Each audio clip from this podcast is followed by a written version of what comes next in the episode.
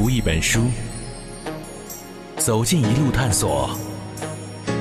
我们翻看每一页地球，这是营养听觉，Page Seven。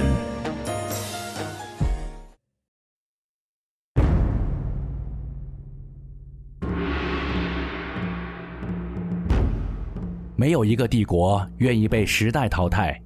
晚清在最后做出了很多努力，在受到了外强欺辱的刺激以后，清政府认清自己与世界脱轨的现实，开始进入了潮爆的经济改革，企图挽回即将坍塌的帝国。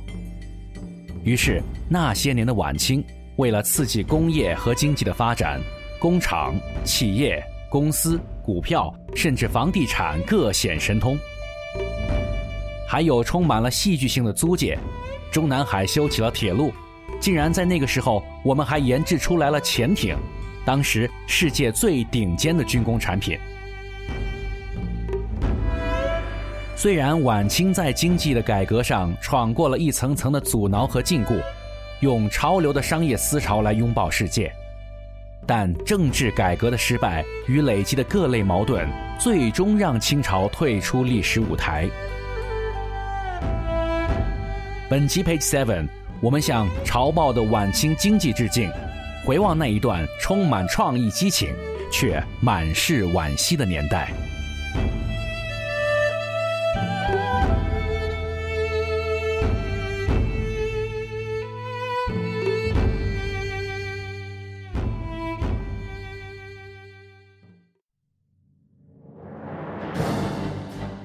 英国派出东方远征军舰队。到达中国南海面，封锁了珠江口。他就想找一个东西，一个武器来打开中国市场，打开中国市场，包括要把让中国也要买他的东西。他就找找到了一个什么东西呢？找到了一个很不道德的一个商品，一个东西就是鸦片。鸦片战争撞开了中国的大门，也迫使清政府不得不正式面对，在经济上必须要与世界接轨。一系列的条约、租界。口岸通商，都客观上促进了中国商品经济的发展，也逼着中国人不得不睁眼的去看世界。林则徐和魏源呢，他们提出一个口号，叫做“师夷长技以制夷”，这一句话就犯了大忌了。因为中国传统认为，华夏文化和这种野蛮的敌夷啊、蛮族文化之间有一道防线，这道防线是不能。破坏的，或者说只能华夏文化去感染、去影响、同化那个敌意文化，而不能倒过来说敌意文化影响了我华夏文化，这成何体统？正是这种无奈，会一直伴随着潮爆的晚清经济发展。泛道德论一直让这些改革者左右摇摆，缺少动力。虽然一直充满激情，但好像每次改革都晚那么一步。或者走偏了地方。一八九三年虎门销烟以后，林则徐一直以爱国形象出现在世人的眼中。在大清国的舞台上，没有什么东西能同鸦片那样成为爱国主义的最好道具。不过，鸦片战争以后，像林则徐这样的大英雄，竟然不反对吸食鸦片了。这正是当时清政府经济思维转型的典型。一八四七年，江西抚州署知府文海致信当时担任陕西巡抚的林则徐，请教如何发展经济，并防止白银外流。林则徐说：“我觉得在内地种植罂粟是可以的，可恶的是吸食者吸洋烟而不吸土烟。如果我们不卖洋货，自己种鸦片。”价钱又好，质量又好，这样吸食者就不会舍近求远的去买外国货了。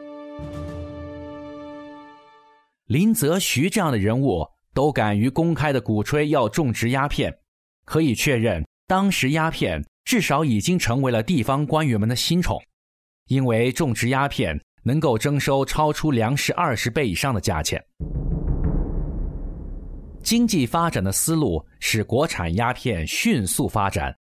仅在山西一省，1877年530万亩耕地中，土质最好的60万亩全部用于种植鸦片。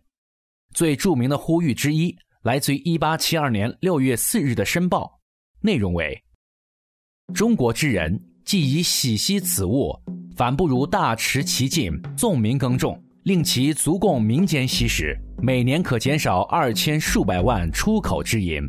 两年之后，就连李鸿章也大声呼吁，全国都去种鸦片吧。你没法禁啊，现在只好采取一种软性的管制。到这里，你多少会觉得有些滑稽。十年时间，一个大帝国的政策是从全面禁止鸦片到全国种植鸦片。这种鸦片经济虽然见效快，但极其占据土地面积，全国的耕种面积大大减少。等到罂粟烂漫时，一场席卷华北的特大干旱袭来，导致全国粮食严重不足。三年间，饿死千万人口。英国外交报告中显示，在中国成百上千的村落里，百分之七十的百姓被饿死。这就是丁戊奇荒。用自行种植鸦片的手段作为经济发展的想法失败了。同样是申报，进行反思，贪眼前之厚利，不思久远之良末，所以上天降此大灾。丁戊奇荒的是。在清朝的历史上，而且是在整个中国历史上那个最严重的一次了，应该是死了一千五百万人。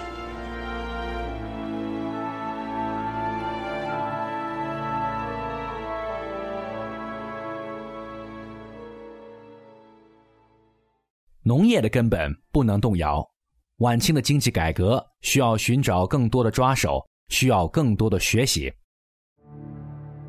光绪四年（一八七八年）正月二十六日，正在天津指挥抗击丁戊奇荒的李鸿章，给中国驻英公使郭浩涛写信，指示他一定要前往巴黎去参观巴黎的炫旗大会，务必要赶过去，看看有没有什么商机，要开拓眼界，再寻商战门路。李鸿章所说的炫旗大会，就是世界博览会。一八七八年的巴黎世博会，大清国一直在寻找着各种洋务运动事业的发展机遇。在巴黎世博会上，中国共带去了五十九件瓷器、三个木架、一箱绸缎、一艘乌木架竹船以及铜钟铜铃。可是，除了售出一件瓷器、三个木架以外，全部被退回。那一年的世博会。我们的产品在爱迪生的留声机和钨丝电灯泡面前显得格外幼稚。这并非中国参加的第一次世博会，之前在1851年英国举办时，清政府谢绝了英国的邀请。清王朝那个时候呢，总体上它还是一个闭关锁国这样一种政策，呃，不希望与外界有更多的这个沟通。那么早期的几届世博会，呃。都是什么呢？要么就是呃，我们的一些商人自愿的这样一种参与；要么呢，就是由当时的这个外国人代理。中国与世博会的正式结缘是一八七三年的维也纳世博会，随后是一八七六年的费城世博会。李圭作为中国代表团的随行记者，在参观完费城世博会以后，顺道参观了华盛顿和纽约。伦敦、巴黎、里昂、马赛，历时九个月，行程八万里。回国后，在一八七七年写下了《环游地球新路》。这本从名字到内容都非常流行时尚的书籍，让李鸿章大为赞赏。书里提到，凡是富强的国家都有铁路、电报、大炮，商务发展也极其发达，车水马龙。他最兴奋的是什么？是他有个发现，这个发现就是地球果然是圆的。我们要知道，当时啊，呃，中国还有很多人是不相信地球是圆的，哪怕是我们派出去，等于像个外交官，我们国家派出去跟人家来往的这么一个代表团团长，他自己都不相信地球是圆的。